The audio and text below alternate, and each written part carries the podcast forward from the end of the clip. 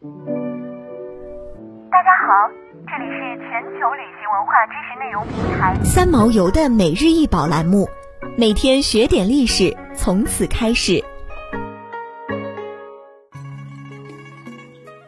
每天学点历史，从每日一宝开始。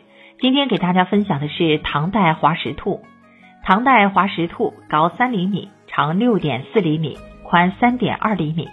一九五六年，西安市东郊韩森寨 M 四五唐墓出土，墓主人已不可考。这件滑石兔呈米黄色，兔子着成俯卧状，头前探，后身弓起，一对长耳贴伏于胸前，双目前视，神情机警，似乎随时会闻着风而动。滑石是一种常见的硅酸盐矿物，它非常软，并且具有滑腻的手感。兔子在中国古代。被视为太平盛世降临时的吉兆，瑞应图中有“赤兔上瑞，白兔中瑞”的说法。兔子形象在唐代备受人们的喜爱，以兔子为题材的作品多有见到。这件华石兔是少见的唐代圆雕作品，兔子的造型浑圆丰润，生动可爱。工匠着力捕捉兔子欲动之前的神态动作，细部以简练而粗短的阴线雕琢。传神的刻画出兔子欲动于静的形态。这件滑石兔无论在艺术表现上还是工艺上，已经是以一种新的面貌出现。汉代以来，那种城市化的图案、古拙的遗风均已消失，更趋于写实，表现出一种饱满、健康、蓬勃向上的时代风格。目前发现的唐代圆雕笑声玉数量很少，主要是故宫博物院藏白玉酸泥。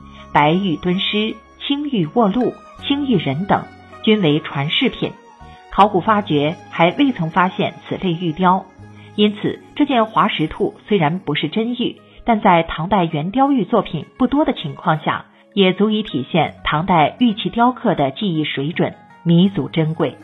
从考古资料上看，唐代华石器出土的数量不少，主要集中在唐朝的两京地区、陕西、河南。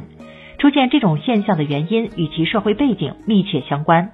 首先，在于唐代玉的来源有限。从大量史料上来看，唐代人最为看重来自西域的于田玉。于田玉因为路途遥远而有限，唐朝政府通过朝贡、索献，甚至战争掠夺等方式来获取美玉。在贞元六年，吐蕃军队占据河西大部分地区，阻断了唐王朝通往西域的通道。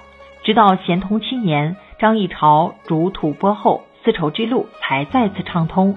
在这长达百年的时间里，由于丝绸之路的阻断，西域美玉更加难得。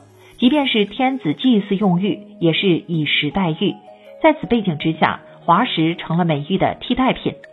从考古发掘上看，九世纪以后，华石器的数量与种类都大为增多，从中也能说明问题。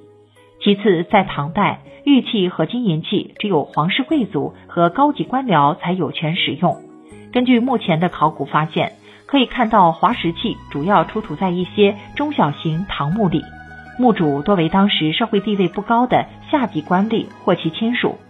比如出土有滑石器的河南偃师姓袁李存墓，墓主仅为泸州参军。可见，当时社会地位不高的官僚地主阶级是不可能使用真正的玉器。然而，模仿富贵生活方式、追求高品质生活用品是一种普遍的社会心理现象。